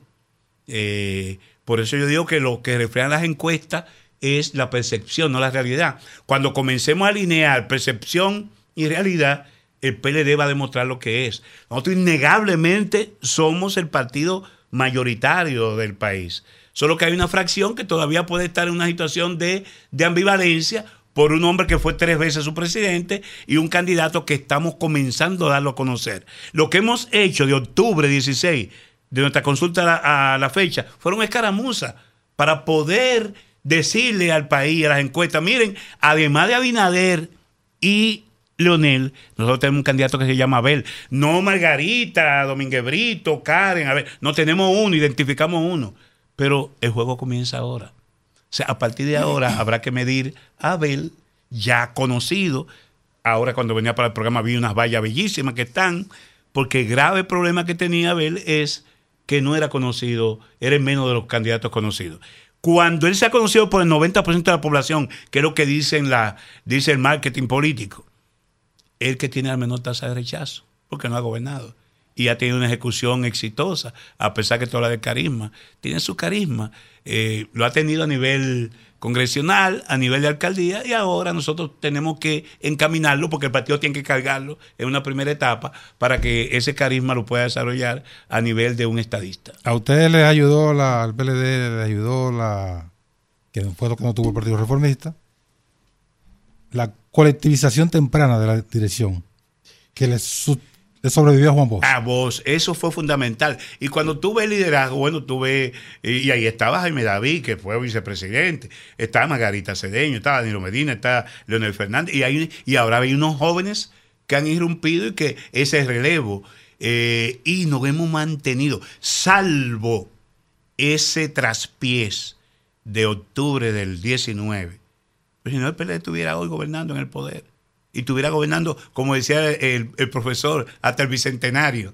Pero cometimos ese error más que por diferencias. ¿En qué dirección fue el error? pero? ¿El error cómo fue? ¿Cómo ¿No fue? escoger a Leonel ¿Hacia dónde fue? o pelearse La entre división, ellos? la división, Ok. pelearse entre ellos. Ah, no, no. que- Yo, no, que- yo recuerdo yo que, que pude tener mucho más afinidad en términos de visión y eso con Leonel Fernández. Lo vi a principios de julio. Fui a visitarlo. Y entonces había acontecido lo de la protesta en el Congreso. Sí. El profesor, pero en el Congreso hay dos subalternos suyos dirigiendo. General Paré en el Senado y Radamel Camacho en la Cámara de Diputados. Son subalternos suyos. O sea, yo no creo que el terreno era ir a hacerle una protesta a, a sus subalternos políticos, para decirlo de una manera, al Congreso Nacional. Me parece que tenemos que buscar el reencuentro. Y fui de lo que dije. Yo ostenté una candidatura presidencial en ese periodo. Yo fui el tercero de, eh, después de Gonzalo y Leonel y el tercero y entré de último las últimas dos, en las últimas seis semanas. Mi candidatura fue testimonial porque yo quería que se unificaran y yo entendía que en un juego de tres, si dos dicen salve la reina, ahí está el triunfo. Si dos dicen fraude, entonces hay problema. Y por eso yo quise ser testigo de excepción. Y yo vi que los resultados, independientemente del invento del algoritmo, que los resultados efectivamente, Gonzalo Castillo, con toda esa estructura y el liderazgo que representaba Danilo en el poder, le ganó las elecciones. Y ahora, Melanio, las primarias. Tú, estás Entonces- también entonces dentro, yo del decía, grupo, dentro del grupo que eh, propugna por una nuevo, un nuevo encuentro entre las dos fuerzas. Mira, Porque hay yo- un, hay un sector importante dentro de los dos partidos. que yo no soy antialiancista. Ok. Eh, y el PLD ha tenido una vocación de alianza, todo. Recuérdense el bloque de Dignidad Nacional, ¿tú lo recuerdas? eso? Aquel meeting allá que habló Iván Rodríguez, histórico. Eh, Vos promovió también. Y una alianza de amplio espectro. Ahí estaba el, PQ, el, PQ, el PQD y estaba El la MPD, línea roja y el MPD, claro. Entonces, no, no, el PLD siempre tenido una vocación aliancista. Ahora, ¿qué es lo que ocurre? Este es un pleito entre tres.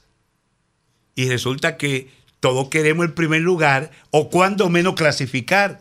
Tenemos, tenemos un enemigo fundamental que es que está en el gobierno y la población ha entendido que todas las promesas y la ola del cambio hace una frustración y quiere salir. Fíjense que Abinader estaba montado eh, con una alta popularidad, porque en términos personales eh, nadie cuestiona la, la- la- las condiciones personales. La integridad, de Abinader. ¿no? Yo no sé de lo que vengo, no, no, no, al contrario. Eh, yo lo considero mi amigo. Ahora, él hizo propuestas, ellos subieron con, una, con unas expectativas que no han satisfecho. Entonces, hay una mayoría del pueblo que quiere salir y esa mayoría del pueblo que quiere salir quiere, por una, quiere ir por una opción segura, una opción ganadora. Y entonces ese, ese, esa competencia por clasificar nos lleva a tener que quitarnos de al lado a quien compite con nosotros. Pero nosotros tenemos claro que el enemigo fundamental a derrotar es el gobierno y el partido oficial. Ese es su enemigo político y, electoral en este Así. momento. Ahora. La competencia entre los que vamos por la clasificación debe ser de tal naturaleza eh, y respeto que luego podamos recomponer las cosas para una segunda vuelta. Yo, yo retomo hoy y retomo la propuesta que hizo Abel, Abel Martínez y se lo he dicho a algunos amigos, como llaman de los primos de la Fuerza del Pueblo. Hagamos desde ahora un pacto Hagamos un pacto, compitamos sanamente y el que quede en tercer lugar apoya que quede en segundo. Bueno, Y que se firme. yo ese le, pacto. yo le deseo que suerte lo en ese está sentido. de- de- de los aliancistas. Yo no estoy diciendo. Pero yo, te- yo tengo también otra inquietud. ¿Y qué impide eso? Ajá, Todo. ajá. Todo. todo. Y nada. Eso, ese- Los egos. eso, los egos. Los egos. Mira, cuando se hablaba de, de- de las relaciones, de la lucha de clase y la explotación, hay, un pensador, no recuerdo el nombre ahora, que dijo que Shakespeare decía que en, el, en la esencia de las cosas, el problema es la naturaleza del hombre y la mujer. O sea, las instituciones están, las instituciones se crean y son instituciones modelos. Y, y ese código napoleónico, y todas estas instituciones que nacieron de la Revolución Francesa. Pero ¿cuál es el problema? Los hombres dañamos las instituciones. Entonces, esa esencia del ser humano, esos egos, Sí. esos sentimientos, esas conductas, Insalvable muchas veces. son las que muchas veces lo echan a perder todo. Así es. Yo cada vez que hago ejercicio de comunicación, yo me considero joven todavía. Muy joven. Y cuando- Pero muy, muy enterada, ¿eh? Eh, muchas gracias. eh, friéguelo. Pero, profesor, pasa lo siguiente. La política en República Dominicana tiene tintes completamente diferentes. A veces nosotros nos pasamos dos horas en un programa tratando de explicarle la realidad a la gente, de traducirle la realidad, de jugar un rol que nos corresponde como medios de comunicación. Quizás no todos los medios lo entienden. Pero Edificar. edificar y educar. Cuando la gente hace su retroalimentación, entendemos que no importa todo el activismo, la información y la educación que se le dé al pueblo, la, la gente se genera una percepción y es casi inamovible cuando piensa algo. Entonces, tenemos por, por un lado esa, ese grupo tradicional que respira política en República Dominicana, la gente pobre, esa gente que te lleva, la persona, el motorista que te lleva a votar la viejita, todo ese engranaje de los partidos políticos que respira política y que tiene una herencia ideológica. Yo soy de tal partido, no importa lo que pase, no importa lo que vea.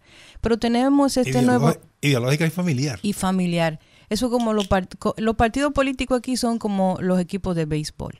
Entonces, tenemos por el otro lado este grupo sin memoria histórica, que son estas nuevas generaciones que no conocen los procesos políticos y que se basan fundamentalmente para generar su percepción en los medios de comunicación. No necesariamente vamos a entrar en la discusión de a quién responde cada medio, porque ya los medios son una extensión del poder. Entonces, todos los que hemos estado en esta franja sin memoria histórica, estas nuevas generaciones que vienen, que se han... Eh, enterado de lo que ha sucedido con el tema de la corrupción dentro del PLD y usted bien establece, dice, hemos cometido errores. Y la gente que escucha eso dice, wow, qué bien, un político que admite que hubo errores en una gestión de gobierno. Sin embargo, el actual líder del partido es Danilo Medina, que es una de las personas que por un tema de lógica matemática y de gravedad, si tiene tanta de su gente de confianza señalada como corrupta, señalada, aún no juzgada. Vamos a hacer esa salvedad por respeto. Sin embargo, él sigue siendo la cara del partido. Entonces mucha gente dice, ¿de qué sirve que el partido haga un proceso de, de autocrítica si al final mantenemos los mismos esquemas dentro de ese partido?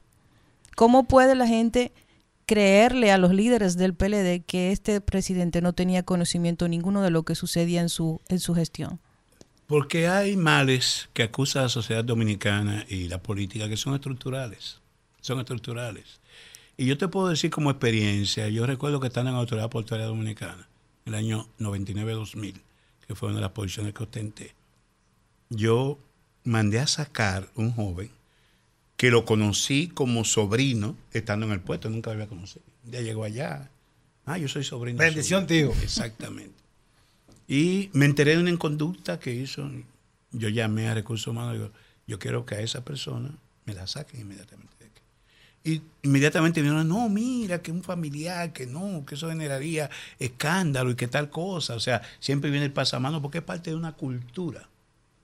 Y aquí, ¿eh? de que más debe protegerse el funcionario es de su propia familia y de sus amigos porque entienden que tú llegaste y si tú llegaste, tú tienes que darle todas las posibilidades para ellos hacerse, como decimos. Entonces es un tema estructural.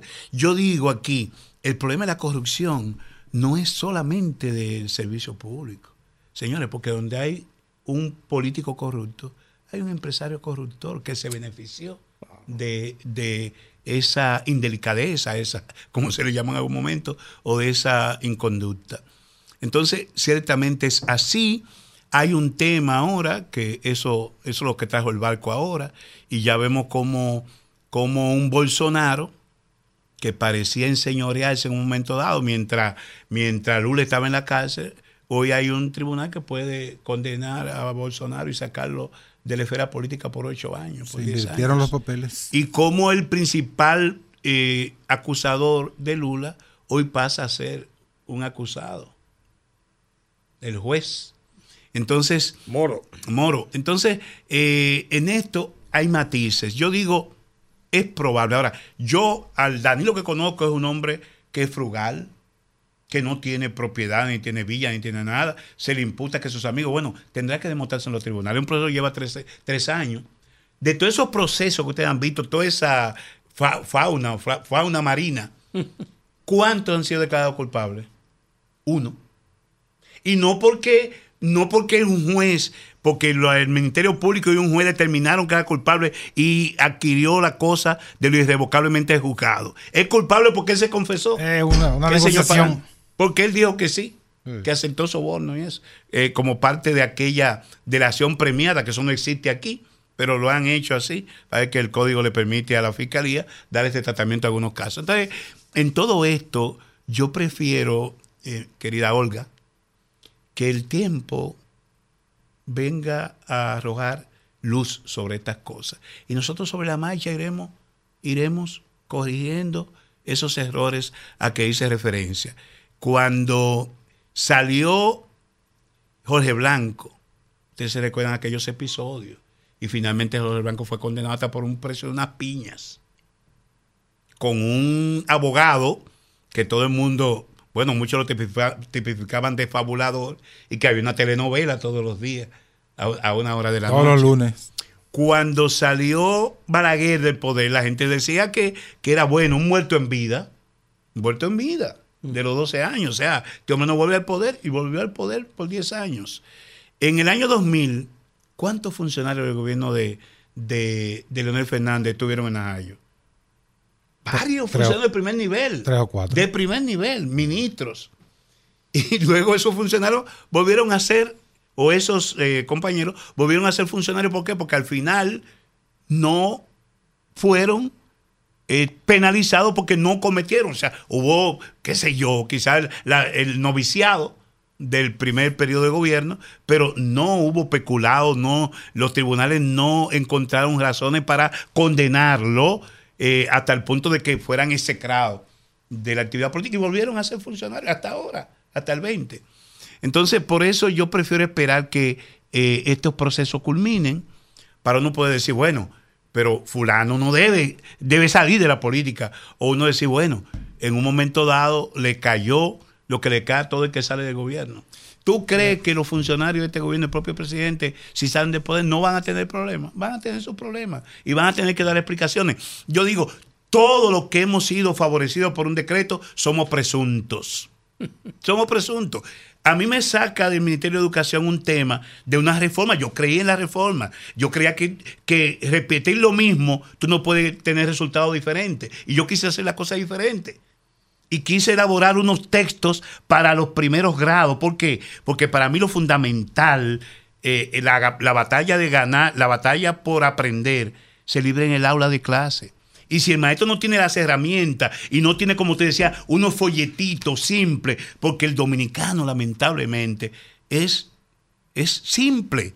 O sea, tú tienes que ver de qué manera ese docente que está cuatro años en una universidad y seis con dos de especialización, no te entiende el ABC de, una, de una didáctica. Entonces tú tienes que meterle eso, como dicen, con cucharita. Y yo quise hacer eso, con unos textos que más que textos eran una guía, con muchas actividades en, primer, en preprimario, eh, eh, Felipito Núñez tiene que identificarse que es un ser humano, diferente a sus, a sus compañeritos que están ahí, único, porque cada ser humano es único.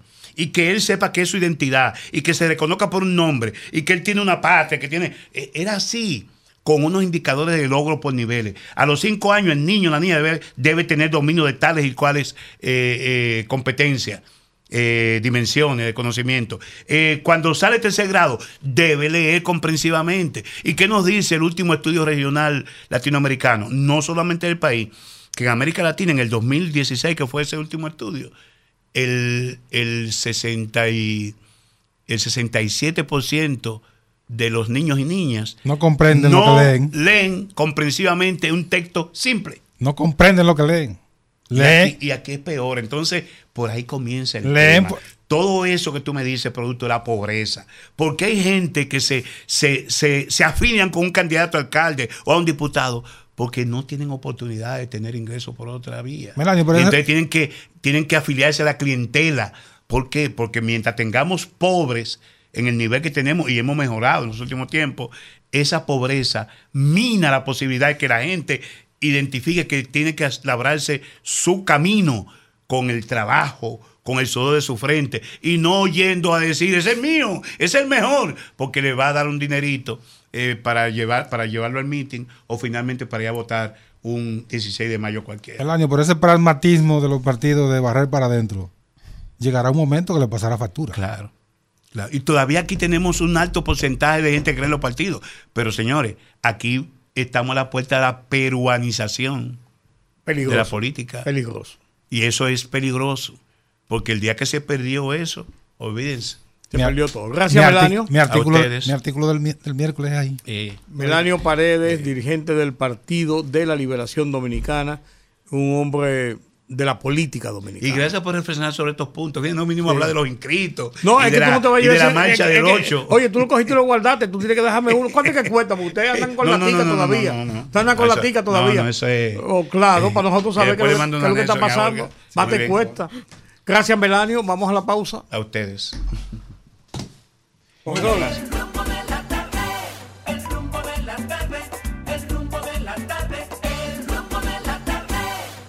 Bueno, señores, y aquí seguimos en el rumbo de la tarde. Estamos en tiempo de nuestra segunda participación del día de hoy y vamos a hablar. Ustedes saben que arrancó esto ya sí que formal. Formal porque hace dos años estamos en campaña, pero porque hay almas que salvar, pero ya arrancamos formalmente el tema de las inscripciones de candidaturas. Y se encuentra con nosotros el señor Wilkin Moreno, quien es especialista en gestión de riesgo, pero también candidato a diputado por el PRM de la circunscripción 3. Ah, entonces tú vas a aspirar. Así es, así es, Dios ¿O mediante. estás Y a- aspirando? y a ¿Ya te suspirar. escribiste?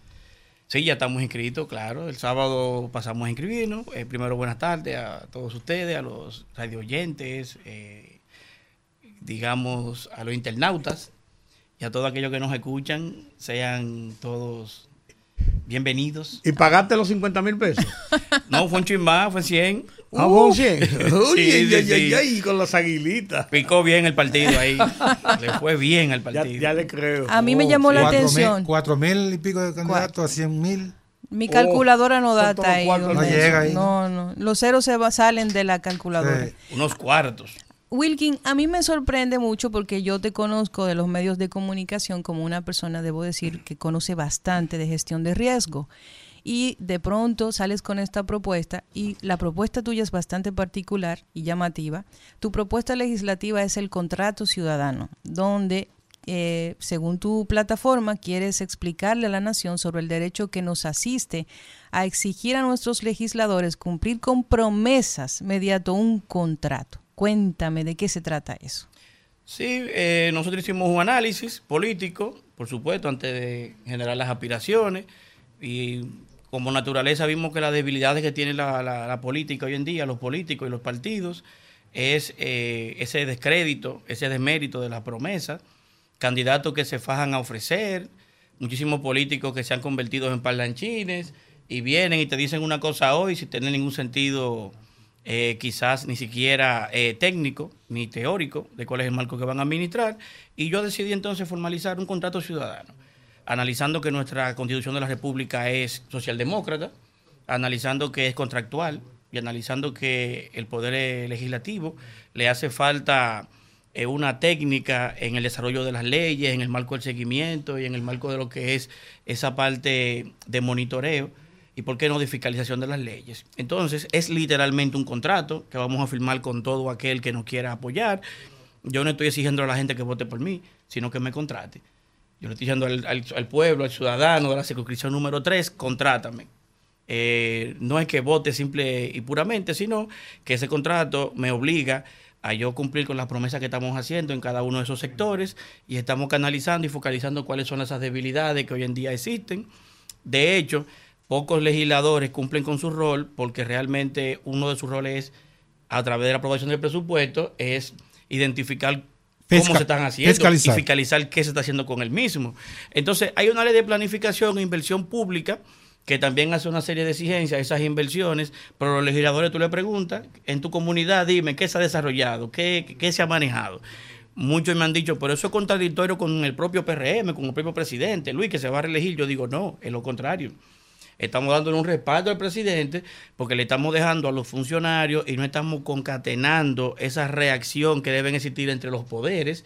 Y de hecho, eso es lo que ha traído, eh, quizás de una forma u otra, que el Poder Ejecutivo no pueda agilizar muchísimas cosas que la gente hace reclamos y que hoy en día no puede socializar ni puede monitorear. La constitución se define como un contrato social. O sea Eso. que Es un contrato. incluye, incluye a, a toda la sociedad donde, donde se, se, eh, crea la constitución. es Aparte del libro de Rousseau. En- aparte del... del, libro, de Rousseau. Claro, claro. El contrato social. pedazo de A partir, Sí, a par- sí, sí. a partir de, de- de- de una concepción eh, social, contrato social. Entonces, no, primera vez que oigo a un político decir que va a suscribir un contrato individual con cada, con cada elector eh, aunque sea eso en sentido figurado, ¿verdad? Es correcto.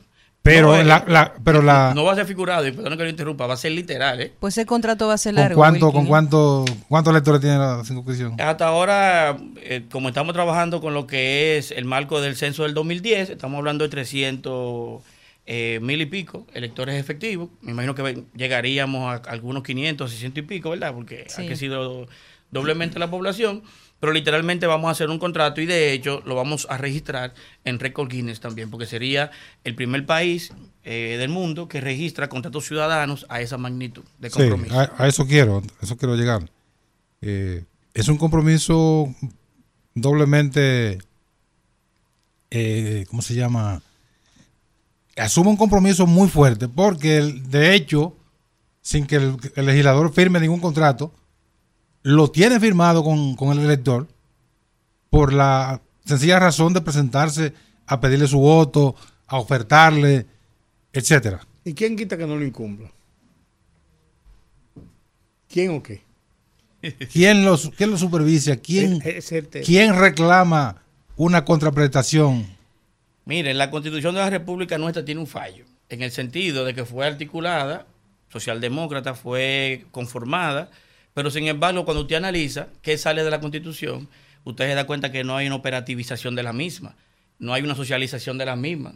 Entonces, ¿por qué hay que hacer los contratos? Porque en la constitución debió eh, manejar, como en otros países, y ahí viene el contrato de Rousseau, donde dice que el compromiso debe ser articulado según propiamente el contractual cumple con el mismo. Entonces, por eso el político ha llegado donde está, porque ha visto que puede prometer, puede incumplir, vuelvo después que me hago millonario, compro gente, vuelvo y me hago legislador, vuelvo y aspiro, vuelvo y gano. Entonces, al final de cuentas, nosotros queremos romper con eso y le queremos decir a la población, tú tienes derecho a exigirme, pero además, ¿qué me permite el contrato ciudadano? Bueno, poder exigir propiamente, no de, de- de parte del político que se, que se arza, que se, que, se, que se queda con la curul gobernándola, sino con el cumplimiento de ese ciudadano que firmó en su comunidad cuáles son las necesidades que tiene, tienen que cumplirse. Se le pueden poner plazos, no es necesariamente que se haga en el cuatrenio, sino que sea un cumplimiento de lo que es el desarrollo del Estado. En nuestro país hay una confusión con gobierno, Estado, nación. Nosotros estamos aspirando a que la nación comple- com- eh, comprenda lo que es el Estado y que el Estado comprenda lo que es realmente el gobierno. ¿Y qué penalidad tiene la renuncia?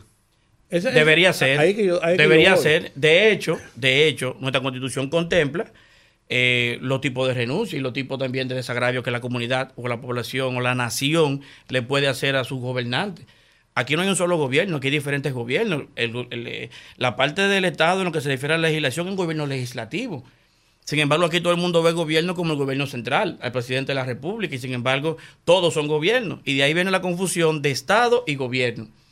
El Estado son las instituciones, el gobierno son los funcionarios, el Estado es el ministerio, el gobierno es el ministro. El gobierno es parte del Estado. Entonces, como, como a nivel de gobierno no, exi- no existe en la constitución ni en ninguna ley lo que es el desagravio institucional de parte de la falta de cumplimiento de ese individuo que fue elegido por la nación, entonces debe existir la manera y el método de que se le, se le exija y se le multe a ese individuo por ese incumplimiento. Pero la acción legislativa es in- eh, no es una- un acto individual. Para tú someter una iniciativa en la Cámara de Diputados necesitas del apoyo de tus compañeros para poder llegar a ser una realidad.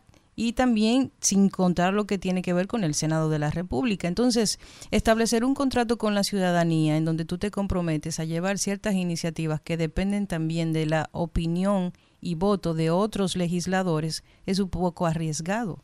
No, está el artículo 94 de la Constitución, que sigue esa ley especial, esa ley de convenio ciudadano, que realmente mm, no recuerdo la última ley que se trabajó a través de ese formato, pero se exige que a través del 2% de esa población se pueda trabajar con la ley. La iniciativa ciudadana. la iniciativa ciudadana, donde esa focalización de iniciativa ciudadana exige esa ley especial donde ciudadanos, en este caso cinco, pueden concretar eh, la partida individual de cada uno de esos correspondientes, en el, por- en el caso mío, de mi circunscripción número 3, yo na- soy nacido y criado en Villajuana, yo nací en el patio de los cagados, así le llaman, le llamaban en ese momento, y salí de ahí humildemente y hemos estado haciendo referencia de que nuestra circunscripción es progresista, muchos creen que es clientelista, de ahí viene por qué contrato, por qué de manera individual yo quiero ser un ejemplo de que la- los, eh, los legisladores, propiamente cada uno de esos gobiernos, pueden cumplir con la gente. Y entonces el único modo de comprobarlo es con ese contrato físico que se llama contrato ciudadano. Se oye bonito. Muy bonito. Se oye La bien. práctica es más, más compleja. Sí, y vamos a ver cómo ustedes nos coayudan a que lo podamos llevar a, a- a una realidad como, como ha pasado en otros países. Y Olga le refería al obstáculo que tiene un legislador de lograr que su iniciativa se convierta en realidad, se convierta en ley. Porque ahí viene el, el juego de los intereses. Entonces, eh, como dice- señala, es arriesgado. Está corriendo un elevado riesgo. Aunque tú eres un... ¿cómo- cómo Un es? especialista en el área, ¿verdad? En gestión de riesgo. En gestión sí. de riesgo. Sí, sí, sí. Estás, Estamos, estás estamos- gestionando un riesgo muy mayor. sí, estamos eh, canalizando lo que viene siendo ese peligro para poder hacer esa gestión integral de- del riesgo. Creo que República Dominicana merece, para evitar un, eh, un vengador político, creo que debemos aplicar la, la normativa, incluso hasta los propios métodos para que se genere una buena eh, administración legislativa, metodología como TASCOI, que es una metodología de desarrollo de cibernética institucional, para que el ciudadano por fin pueda enmarcar que el individuo que llega allí no es un eh, no es un ser supremo, es un empleado público igual. El presidente es el- principal empleado público y sin embargo debemos hacer esa exigencia. Vamos al bollo. ¿Cuántos aspirantes hay a las posiciones de candidatos en la 3? Por el PRM. Bueno, hasta donde llegamos aquí habían inscrito siete. eh, ¿Cuántos saca la 3? siete eh, son lo, el- es el total, según lo que es el mandato ¿verdad? de la, de la, de la ¿Y cuántos se, cuántos se reservaron? Se reservó un hombre y una mujer. O sea que de los siete que hay, van a escoger cinco. Es correcto. Y a lo mejor, de los que queden, a lo mejor se, se- se le pega uno. Se le pega un, un Sí. fao, ¿verdad? Como ¿Cuál es, ¿Cuál es la correlación de fuerzas que hay? Bueno, en nuestra circunscripción hay una complejidad. eh, realmente tenemos varios, varios periodos que los legisladores que han sido allí de una forma u otra elegidos no ha sido de un modo tan popular, porque eh, la cantidad de votos así lo dice. El que más votos sacó fue Gori, sacó 15 mil, 14 mil, 15 mil y pico de votos. Sin embargo, para una circunscripción que tiene 300 mil y pico, 366 mil, me parece. Casi eh, 400.000 Electores, ya. casi 400 mil. eh, es menos del, del- de un 1%, de lo que ¿Se inscribió Gori otra vez? Eh, bueno, por lo menos fue y se registró. Vamos a ver si según lo que el partido determinó, que cada uno de nosotros no somos eh, elegidos e inscritos, automáticamente se presentan documentos, sino que ellos van a determinar mediante unas investigaciones, Van a depurar. Una carta medio motrenca que firmamos, pero dos bien. fotos dos por dos, papel de buena conducta y Cuatro papel de cuatro. sangre. Una foto 4 por 4 Para que se vea bien. Una foto grande, así. sí. Van a, van a depurar. Eh, aparentemente van, van a depurar. eh, firmamos un documento donde nosotros le damos autorización a, ¿verdad? a, a la comisión, al comité, de que pueda eh, quizás eh, auscultar lo que es la, la parte de, de lo que ha sido el desarrollo económico, ¿verdad? Y, y- Y la correlación de fuerzas frente a la oposición, porque ahí el PLD era muy duro en un momento determinado. sí, se quedó siendo duro el PLD.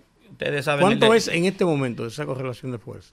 Yo me imagino que eh, debe estar, el PRM debe tener un 40 y pico, el PLD debe estar en algún 20 y algo. y ¿Pero cuántos legisladores tiene el PLD ahora? Actualmente. Eh, tres, tres. tres, tres. Tres de siete. Es correcto. Y ustedes tienen tres.